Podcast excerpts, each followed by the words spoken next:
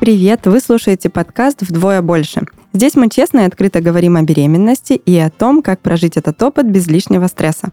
В студии акушер-гинеколог Людмила Фоменко. И я, Юлия Жукова, блогер и мама. Этот подкаст мы делаем в студии Red Barn совместно с брендом швейцарской натуральной косметики Веледа.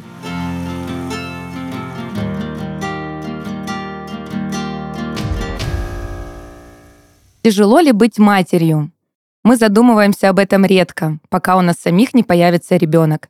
Поэтому в последнем выпуске этого сезона мы поговорим о материнстве и о том, как женщине принять себя в новой роли. Разбираться в этой теме мы будем не одни. Сегодня с нами в студии Юлия Островская, психолог, гештальт-терапевт и семейный терапевт. Юля, привет. Привет. Я хорошо помню, что когда я родила первого ребенка, мне нужно было очень сильно привыкнуть к новой роли, потому что я себе настроила грандиозных планов, буквально что с трех месяцев я уже активно вернусь к прошлой жизни. А когда я увидела в руках вот этого малыша и поняла, что я его не готова вообще никому дать, даже поддержать, не говоря уже о том, чтобы оставить и уехать, мне пришлось как-то мириться с новой реальностью. Что делать?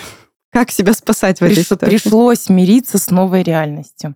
И вот это, наверное, одно из основных, что происходит вообще с женщиной. Это вот та самая новая абсолютно реальность. К тому же, да, беременности, роды и то состояние после рождения ребенка, его очень сложно предсказать. Я, я, я вообще иногда вот таким женщинам, которые контролерши, я прям могу прописать беременность, потому что там невозможно ничего проконтролировать. Немножко подлечиться можно об этом состоянии, чтобы как-то отпустить ситуацию, жить, ну, скажем так, вот прожили и хорошо, здесь и сейчас. Здоровые, чистые, погуляли и достаточно, как будто бы хочется, чтобы женщина в этот период ну, не нагружала себя. Это состояние не перманентное, оно закончится так или иначе. Ребенок вырастет, состояние закончится, и можно будет уже опять-таки впускать все в свою жизнь заново. Есть ли какие-то горизонты, которые мы можем обозначить тем, кто нас слушает, когда наступит состояние, когда тебя отпустят? когда ты поймешь, что дальше ты выбираешь, что ты будешь жить и как ты будешь это жить. Мне кажется, вообще такое все не настроить. Я все-таки соглашусь с Юлей, что нужно это все отпустить. И оно у каждого человека, ну, свое собственное, потому что психика Кто-то у нас никогда у всех... не может отпустить. Да, да, у всех у нас она есть такие разная. мамочкины сыночки, мамочкины доченьки в 40-50 лет. Бывает, Да. что никогда женщина не отпускает это. Да, поэтому тут надо чисто по человеку смотреть, что у него там с головой что- и в голове. но в идеале, если мы говорим о каких-то там нормах, да, есть такой процесс, как психологическая сепарация, когда ребенок там начинает сам постепенно отодвигаться а, от матери, элементарно начинается с того, что начинает отползать, потом в три года как-то начинает вообще свое я осознавать. Ну, вот так потихонечку уже можно, ну, и заниматься своей жизнью маме. Хорошо, можно себя как-то к этому подготовить? К чему? Ну вот к тому, что когда ты родишь, у тебя появится ребенок, у тебя может быть совершенно другая привязанность, у тебя может совершенно все пойти не по плану. И вот как-то подложить себе соломки именно с психологической стороны, да, что э, я понимаю заранее, что все может быть не так, как я себе напланировала. Да, на самом деле так. Я думаю, что можно. Дело в том, что ну, в этих случаях хорошо работает ну, психотерапия с беременными, потому что там пренатальная психология, а, когда женщина очень тревожится сильно, ну, как-то тревожится в таком состоянии, лучше бы не надо, вот, ну, тогда, если э, что-то очень сильно беспокоит женщину, что не знаю, какая я буду мать, что идет не так, что вообще происходит, тогда, ну, правда, надо обратиться за помощью еще на этом этапе, я считаю. А мне, например, кстати, очень помогла, помогала, я не знаю, сейчас женщины ходят, у меня я ходила на курсы подготовки к родам. Да-да. Мы Это были говорили об этом. Трехмесячные курсы. И мне, кстати, очень помогло. Мне, мне, я помню, что в меня вселила уверенность это то, что я, ну, я справлюсь, и что? Мое тело вообще создано для того, чтобы рожать детей. Я все-таки женщина, я исправлюсь. И как-то и правда помогло. То есть я знаю, что многие женщины игнорируют э, э, эту процедуру. Я прям ходила, платила, как в школу, вот как на работу. Причем интересно, что я получила 17 там, марта я получила бумажку об окончании, а 19 марта я родила Евку, свою первую дочку. Вот, так что я, я подготовленная. была. А, ну видишь, у тебя, наверное, возраст, да, ранний был такой достаточно? Да, Или- мне было 24 года. Ну вот, я да. не работала. Ну, ну, я тебе занималась казалось- все время подготовкой к родам, мне кажется. То есть тебе казалось, что ты можешь не справиться, да, с этой вот историей, и поэтому обратилась туда? Или просто тебе было Да интересно? мне было интересно, мне было интересно, потому что меня мама всю жизнь пугала, как, как это больно рожать. А в конце, когда ехала в роддом, думаю, блин, это же какие-то новые ощущения интересные, и это же сейчас со мной будет происходить. Юля, у тебя были такие тревоги, когда ты родила? Ну вот, Нет. или понимание, что все теперь вообще не так идет. Я сейчас, наверное, удивлю многих. У меня не было вообще никаких тревог. Я просто уже рассказывала о том, что мне помогала мама буквально там с первых дней, да, она переехала к нам. Поэтому все, что я сделала, чтобы убрать свои тревоги, я пошла гулять. То есть я ездила периодически к подружкам, от, отвлекалась, и у меня не было абсолютно никаких тревог. Я ни за что не переживала. Единственное, за что я переживала, что никогда не похудею. Вот это была действительно такая большая тревога, которая меня очень сильно заботила по, ну, по отношению там, э, что делать с ребенком или как вообще, как жить дальше, что делать. Вот честно, девочки, вот ну не было такого. Не скажу, что я пофигист по жизни, нет, абсолютно это не так, что там мне, ну, все, на все все равно, как оно будет, то есть плыву по течению. Нет, ни в коем случае. Мне вообще далеко не все равно. Но, видно, у меня была какая-то вот эта расслабленность, какое-то доверие максимальное вообще ко всему, э, что вокруг меня происходило. Возможно, из-за того, что со мной была рядом моя мама.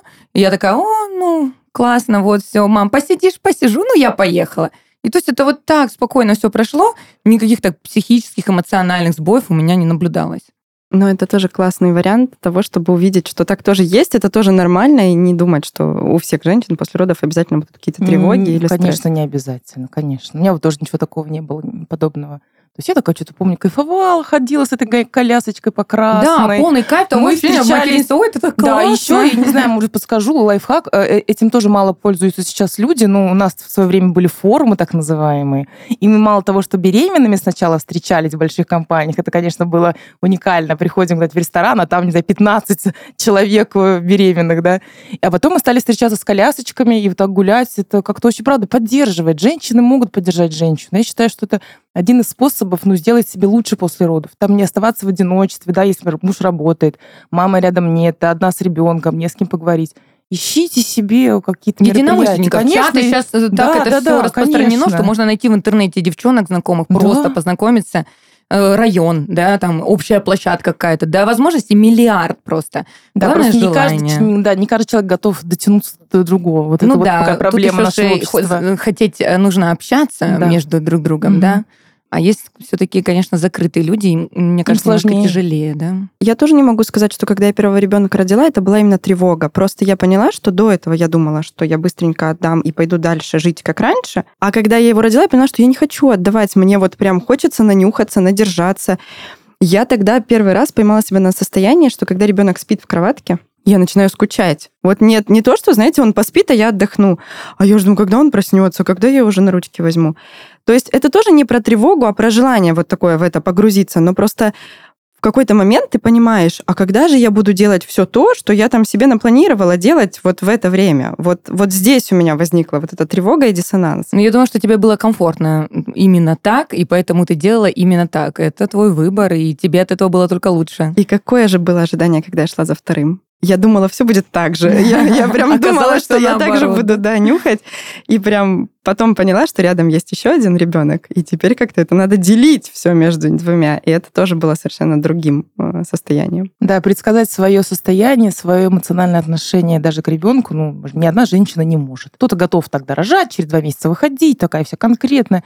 А потом раз и так накрывает, правда, что уже я никуда не хочу, я просто буду рядом тут с этим комочком поживать. Ну, в общем-то, у нас троих были совершенно разные истории, да. И есть еще одна ситуация, когда есть какие-то общественные стереотипы о том, как должна себя вести женщина после родов, какая она должна быть мать, как она должна ухаживать за своим ребенком и так далее. И когда женщина с этим сталкивается, здесь могут возникать разные конфликты, противоречия и недопонимания, кого слушать себя или то, что говорит общественность. Знаете, какой самый пагубный стереотип? Это что женщина после родов должна быть счастлива. На самом деле никто этого не, нет гарантии, что ты будешь счастлив после родов.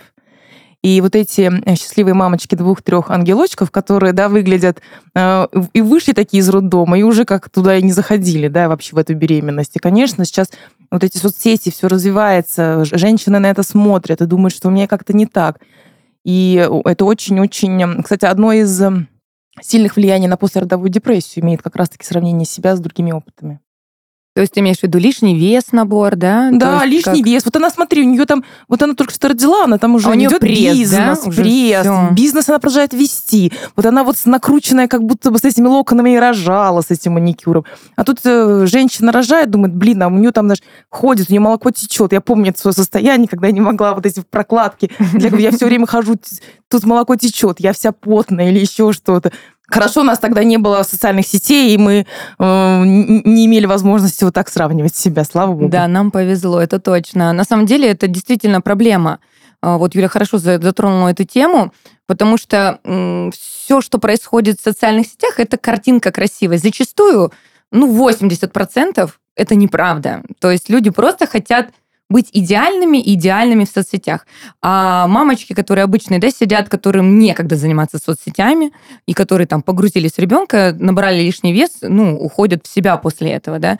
И опять же, вот эти стереотипы со стороны, они к этому тоже относятся. То есть это социальные сети, это стереотипы. То есть какая должна быть, быть жизнь, мать, да, да мать, какая, жизнь, правда. что она должна быть идеальная, да, то есть можно перечислять бесконечно, что она не устает, не кричит, никогда не раздражается, всегда накрашенная, красивая, похудевшая, искупанная в конце концов и с чистой головой, да. А по итогу-то вообще все на самом деле по-другому. Может быть, ей даже той, которая выставляет э, это все на показ, ей тоже, возможно, тяжело.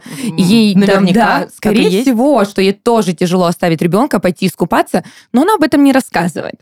То есть тут э, немножко лукавя, да, там скрывая вот эти подводные камни. Поэтому я считаю так, что, девочки, если вы впечатлительные и вы смотрите на других идеальных, э, как э, кажется со стороны девушек, поверьте, там все далеко не идеально. Просто вам об этом никто не это расскажет. Это только кажется. Вот это только кажется. А еще вот по поводу того, что я, кстати, затронула тему о том, что я уходила гулять, оставляла ребенка с мамой. Мне кажется, бы многие а, свекрови там или, там, не знаю, бабушки закидали бы меня давно камнями, да, и сказали, да как ты вообще можешь это делать? Как ты? У тебя родился ребенок, да можно делать. Вот я отношусь к тем людям, которые считают, что э, самочувствие матери должно быть на первом плане. То есть, если счастливая мать, то будут счастливы все вокруг. Вот это, с, этим, э, с, этим высказыванием я согласна на 100%.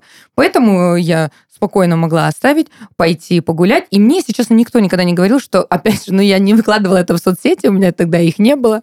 Возможно, если бы кто-то видел, поругал бы меня 300 раз, ну ничего страшного. У меня есть такой просто опыт, ну, профессиональный. Дело в том, что помню, как-то давненько была у меня клиентка, которая как раз-таки вот с этими стереотипами столкнулась. Это женщина, которая владеет крупным бизнесом, и она не могла вообще без своей работы ни дня. И вот у нее была няня, муж, который смотрел за ребенком. Но вот она как-то как раз-таки перешла, что у нее конфликт внутриличностный, какой она должна быть мамой, какой она хочет быть. Я говорю, слушай, лучше ты будешь с ним два часа в день или час в день счастливая, довольная, удовлетворенная, чем ты будешь рядом с ним 24 на 7, нервная, раздражительная. Говорю, не надо. Вот, вот пусть так, как есть. Находи свое место. Если тебе классно на работе, то ты приходишь оттуда заряженная, что-то денег заработала, такая бодренькая, и отдашь это своему ребенку, своей семье. Конечно, ребенок же чувствует все. Вообще состояние матери это почему важно? Это не только для матери важно. Это важно для того, что ребенок ощущает это, какую-то раздражительность в голосе, какие-то а, действия. Да, То есть конечно. все это отражается в первую очередь на ребенке. Поэтому, девчонки, не забывайте о себе, будьте счастливы. Тут есть еще одна вот сторона медали, как раз, о которой я хочу прям, на которой я хочу прям сакцентировать внимание. Это о том, что вот это счастливое материнство, очень часто не дает женщинам признаться, что она несчастлива сейчас, что она чувствует, и мы пропускаем вот ту самую послеродовую депрессию, которая, в общем-то, довольно опасное состояние, которое может закончиться плачевно для всех э, участников э, этого процесса как быть, как выявлять. Потому что стыдно депрессировать. Ты что, родила? Какая может быть да, депрессия? ты же должна быть счастливая мамочка. Да. Та, та самая. Ты не можешь сказать, что ты чего-то не чувствуешь, что ты подавлена. Муж или мама не понимают, что ты устала, и как бы все так живут. Возможно, им все даже не интересно узнавать. Да. И не обращают Это самое ужасное, что для меня может быть, когда близкие, родные не понимают и не готовы вообще понять.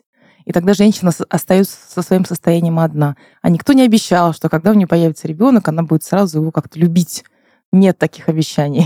Ну, этого, этого может, правда, не, не происходить. И в этом женщине очень стыдно признаться. Стыдно признаться себе, стыдно признаться, не дай бог, там, мужу или маме, там, свекрови, конечно. И здесь же вот женщина остается вот в этом клубке каких-то своих переживаний, и, как ты сказала, да, что подавленность, на это нужно обращать внимание, как женщина ест, как она спит понятно, учитывая то, что она не спит, да, из-за младенца, но посмотреть, где есть возможность поспать, а все равно не спит. К вопросу о том, как э, понять вообще о симптомах там, да, депрессии. На самом деле у нас очень люди очень сложно могут оценить свое состояние. И они доверяют, ну, каким-то, я не знаю, форматам времени или какой, каких, какой-то нагрузки больше, чем своему состоянию. Иногда жен, женщине признаться, что она устала, типа, а чего устала, да? Или то, что ей плохо. Люди не могут вот внутрь заглянуть и понять, что мне плохо, что-то идет не так.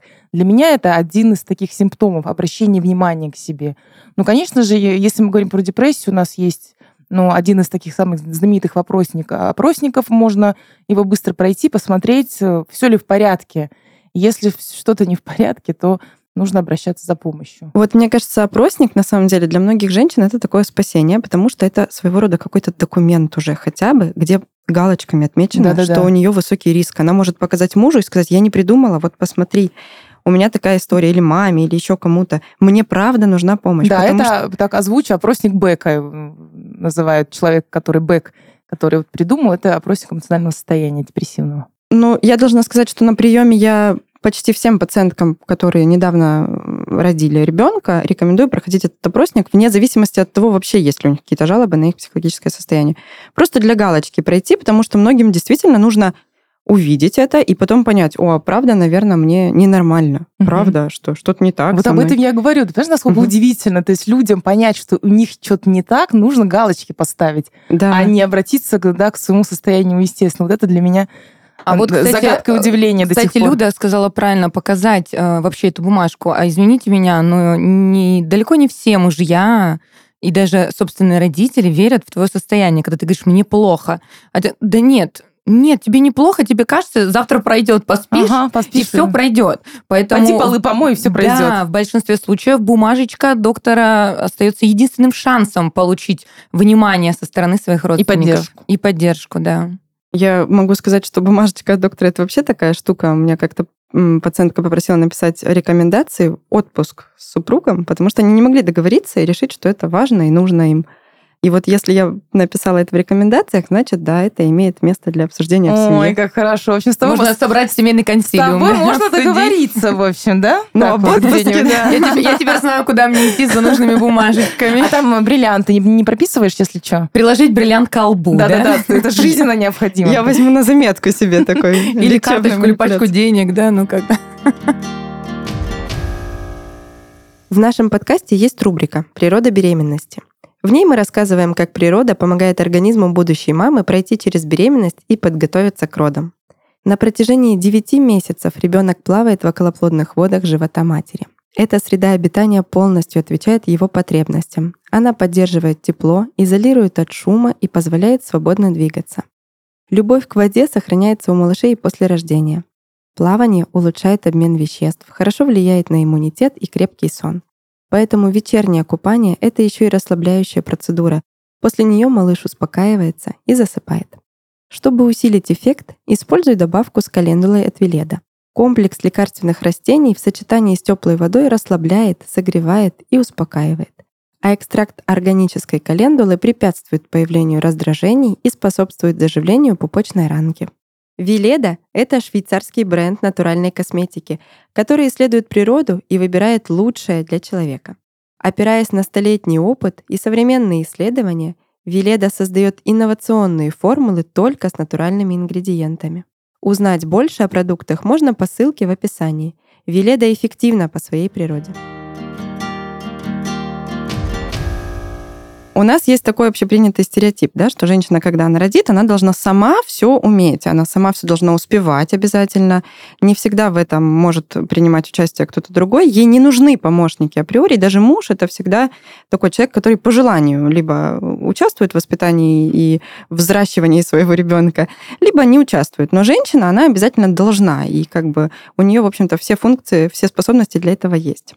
Как вот в такой ситуации и при такой установке прибегать к помощи нянь или э, бабушек, или если у тебя нет желающей помогать бабушке, то каких-то еще э, дополнительных возможностей? Я э, могу ответить на этот вопрос так. Брать и прибегать. Не... Друзья, давайте, давайте учиться вообще ориентироваться на, на, на себя, а не на общественное мнение. Жизнь станет здоровее, вы станете точно более счастливым человеком. И мамочек я сейчас тоже молодых к этому призываю.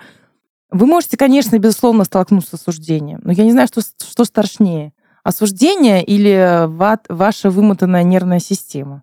Здесь можно выбор какой-то делать. Я думаю, что осуждение можно пережить. А то, что у вас не будет эмоциональных сил на ребенка, ну, это сложнее. Я, кстати, абсолютно согласна с Юлей, что нужно ориентироваться только на свое самочувствие, вообще на свою голову в первую очередь. А, я бы с удовольствием наняла няню, ну, не то что с удовольствием, но а, я хотела нанять няню для своего ребенка, так как тоже планировала выходить на работу потому что я это люблю делать. А, но, к моему счастью, была со мной мама. Но я не вижу ничего плохого, чтобы няня квалифицированная, хорошая, возможно, какая-то проверенная, да, сейчас же передают нянь, я знаю, из руки в руки. Вот, и это очень интересно. По наследству. Да, некоторые даже, я знаю, такие семьи, где няни воспитывают по несколько детей, то есть прям несколько поколений детей взращивают. Это так интересно. Если доверять человеку, то почему бы и нет? Это очень здорово. Вот очень важный вопрос в этом доверять человеку. Очень сложно чужому человеку иногда довериться, особенно доверить маленького ребенка. Для многих, не для всех. Но я, например, лично столкнулась с такой историей, что какой-то момент я поняла, что я с дочкой больше ориентирована на няню, чем на детский сад. Вот как-то с сыном мы легко пошли довольно рано в детский сад, а с дочерью почему-то у меня вот этот стереотип перевернулся.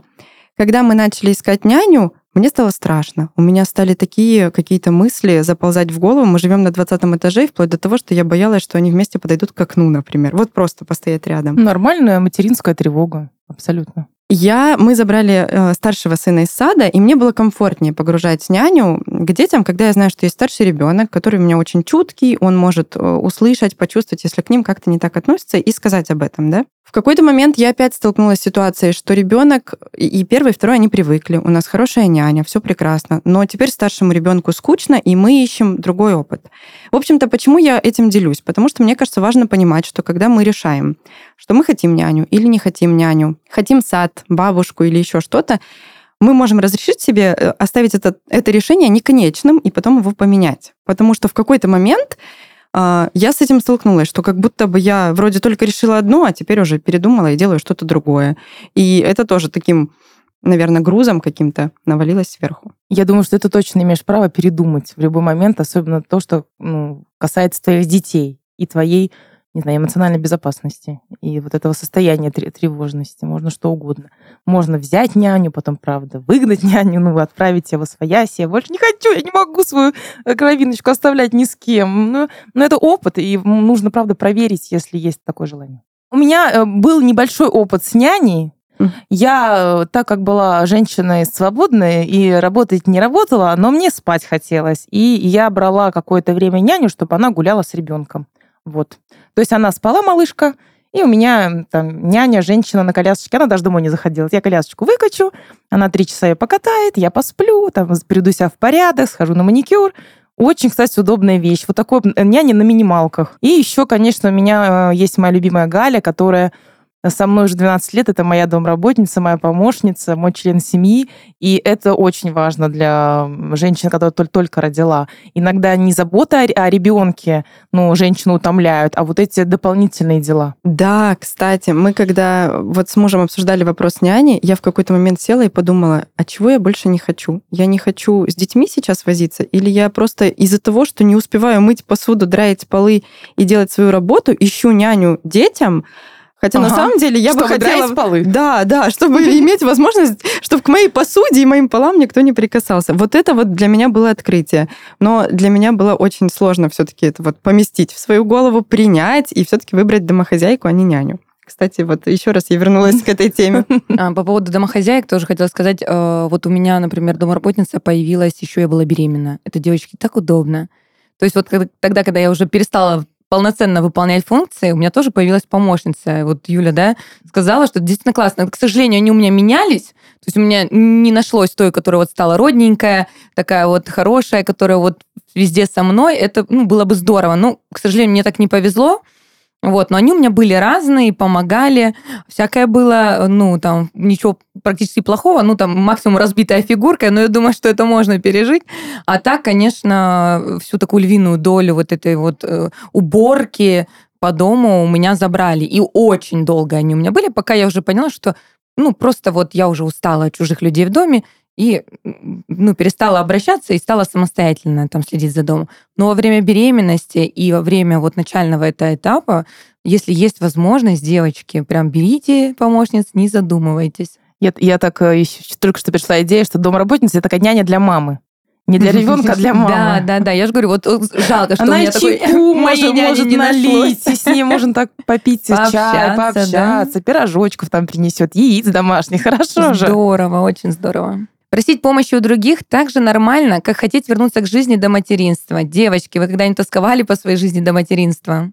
Ну вот я не могу сказать, что тосковала, но я в какой-то момент думала, а теперь как и когда я буду вот это все делать и также успевать. То есть э, не могу сказать, что я сильно скучала от того, что у меня теперь другая нагрузка, но такой момент был. Я, я лично нет, вот э, хочу тоже сказать, что я не тосковала. Я просто влилась э, с ролью матери в свою привычную жизнь и все пошло как по плану. Я не тосковала тоже по жизни до материнства. И э, я могу вам сказать, вот мне почти 40 лет, у меня старшей дочери 16, младшей 13, и я практически сейчас в этом состоянии нахожусь. Жизни до материнства, потому что они на самом деле уже очень сами много что делают. Их, правда, не нужно развлекать. Иногда ты хочешь, чтобы они тебя с собой гулять позвали, чем с ними нужно идти гулять. И это, вот этот опыт, он все-таки возвращается. А насчет э, какой-то еще тоски, я помню, что я, я такая эгоистичная была мама, я такая, я сейчас себе рожу человека, который будет любить меня всю жизнь, несмотря ни на что. Вот такой нарцисс. Ну что ж делать? И, и так тоже можно. Так, кстати, вышло. Вот старшая что-то вот любит и любит. И я ее люблю. Хорошо, ну вот родила я ребенка и столкнулась с тем, что я думаю, что я должна быть такой вот матерью, которой там написано в книжках, Муж мой меня не понимает и не верит, что я устаю, а я устаю, боюсь себе об этом признаться. У меня куча бытовых дел, а мне стыдно сказать, что я хочу домохозяйку, потому что я лентяйка тогда получаюсь. Как психологически себя разгрузить и подготовить к этому? Я из того, что ты сказала, я даже не знаю, как так жить. Как вообще можно к этому всему подготовиться? Ну, во-первых, конечно, нужно заявлять о себе. Это первое, с чего ну, стоит начать не знаю, делегировать какую-то часть э, забот мужу. Он точно сможет, не знаю, коляску покатать вечером или еще что-то сделать. Он точно научить его как раз-таки, ну, вот в отцовство привлекать, вовлекать. Э, очень просто. Если мама высыпается, если мама нормально питается, если у мамы есть время сходить э, на маникюр или пообщаться с подругами, все, это, это достаточно для психологической разгрузки. И правда, когда мы сейчас говорили да, про, про няню или про домработницу, ты очень классную тему подняла. Надо ориентироваться на то, от чего мне хочется делать меньше, от чего я реально устаю и выбирать, и вот это место так эм, ослаблять. То есть самое главное, по большому счету, это научиться слушать вот там свои хотелки, да, где-то услышать. Представ... Да, Представляешь, если бы мы научились слушать свои хотелки, нам бы никому не нужна была психотерапия. Но мы-то раньше умеем слушать, просто в течение жизни нам затыкают все наши хотелки, и поэтому, да, очень сложно и в этом возрасте. Ну, найти себе психотерапевта, который будет помогать тебе опять слушать свои хотелки. Так. Да. А еще я хочу вам сказать недавно на, на семинаре, нам сказали такую интересную фразу. Может может быть, вам никогда бы не понадобилась психотерапия, если бы у вас не появились дети. Потому что интересно, что с детьми мы проходим... То есть наш каждый опыт в каждом возрасте актуализируется вместе с, э, с тем, когда в этот возраст приходит наш ребенок. Блин, представляете? Это, это да, потому что я со своим психотерапевтом обсуждала недавно эту тему, как вот я по шагам иду с ребенком, и он мне подсвечивает да. то, что у меня где-то вообще болит. Например, у меня есть проблемы с границами, мои границы легко переступают. А когда я вижу, как это же происходит с ребенком, вот это меня триггерит, я тогда это замечаю и начинаю это Обращать менять. внимание на себя. Да, О, да. Вот. Поэтому дети вот такие, да. Мне тоже, походу, срочно нужен психотерапевт. Вообще годная штука. Может, я тоже что-то узнаю интересное про себя. Хотелось бы, конечно, подвести итог вообще, что значит нормальная мать. И вообще, мое мнение такое уже застоявшееся, и вряд ли оно когда-то поменяется, что мать не должна быть вот э, как мы привыкли, да, или как привыкли наши бабушки, э, там, более взрослые родственники, э, видеть мать — это кастрюли, пеленки, муж, ребенок, и на этом все. Я считаю, что полноценная мать – это мать, которая занимается любимым делом, успевает уделять э, внимание своему ребенку, уделять в первую очередь, даже я немножко а, вернусь назад, уделять в первую очередь э, внимание себе и быть в нормальном психическом состоянии, да, тогда это нормальная мать и современная.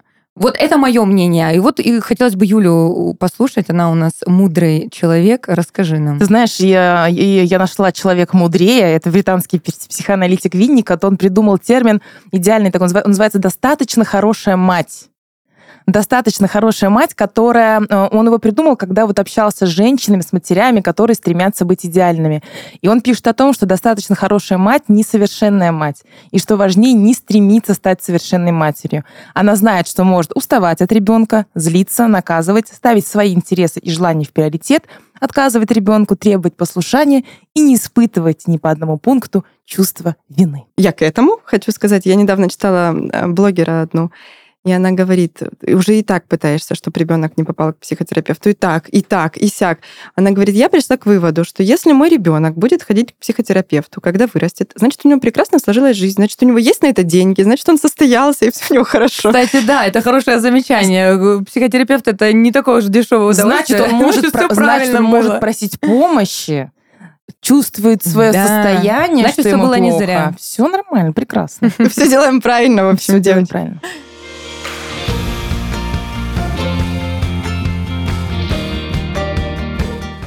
Это был подкаст «Вдвое больше». Подписывайтесь на всех платформах и поделитесь с беременной подругой. Это был последний выпуск сезона. Надеюсь, что мы с вами не прощаемся. Спасибо, что были с нами. До встречи.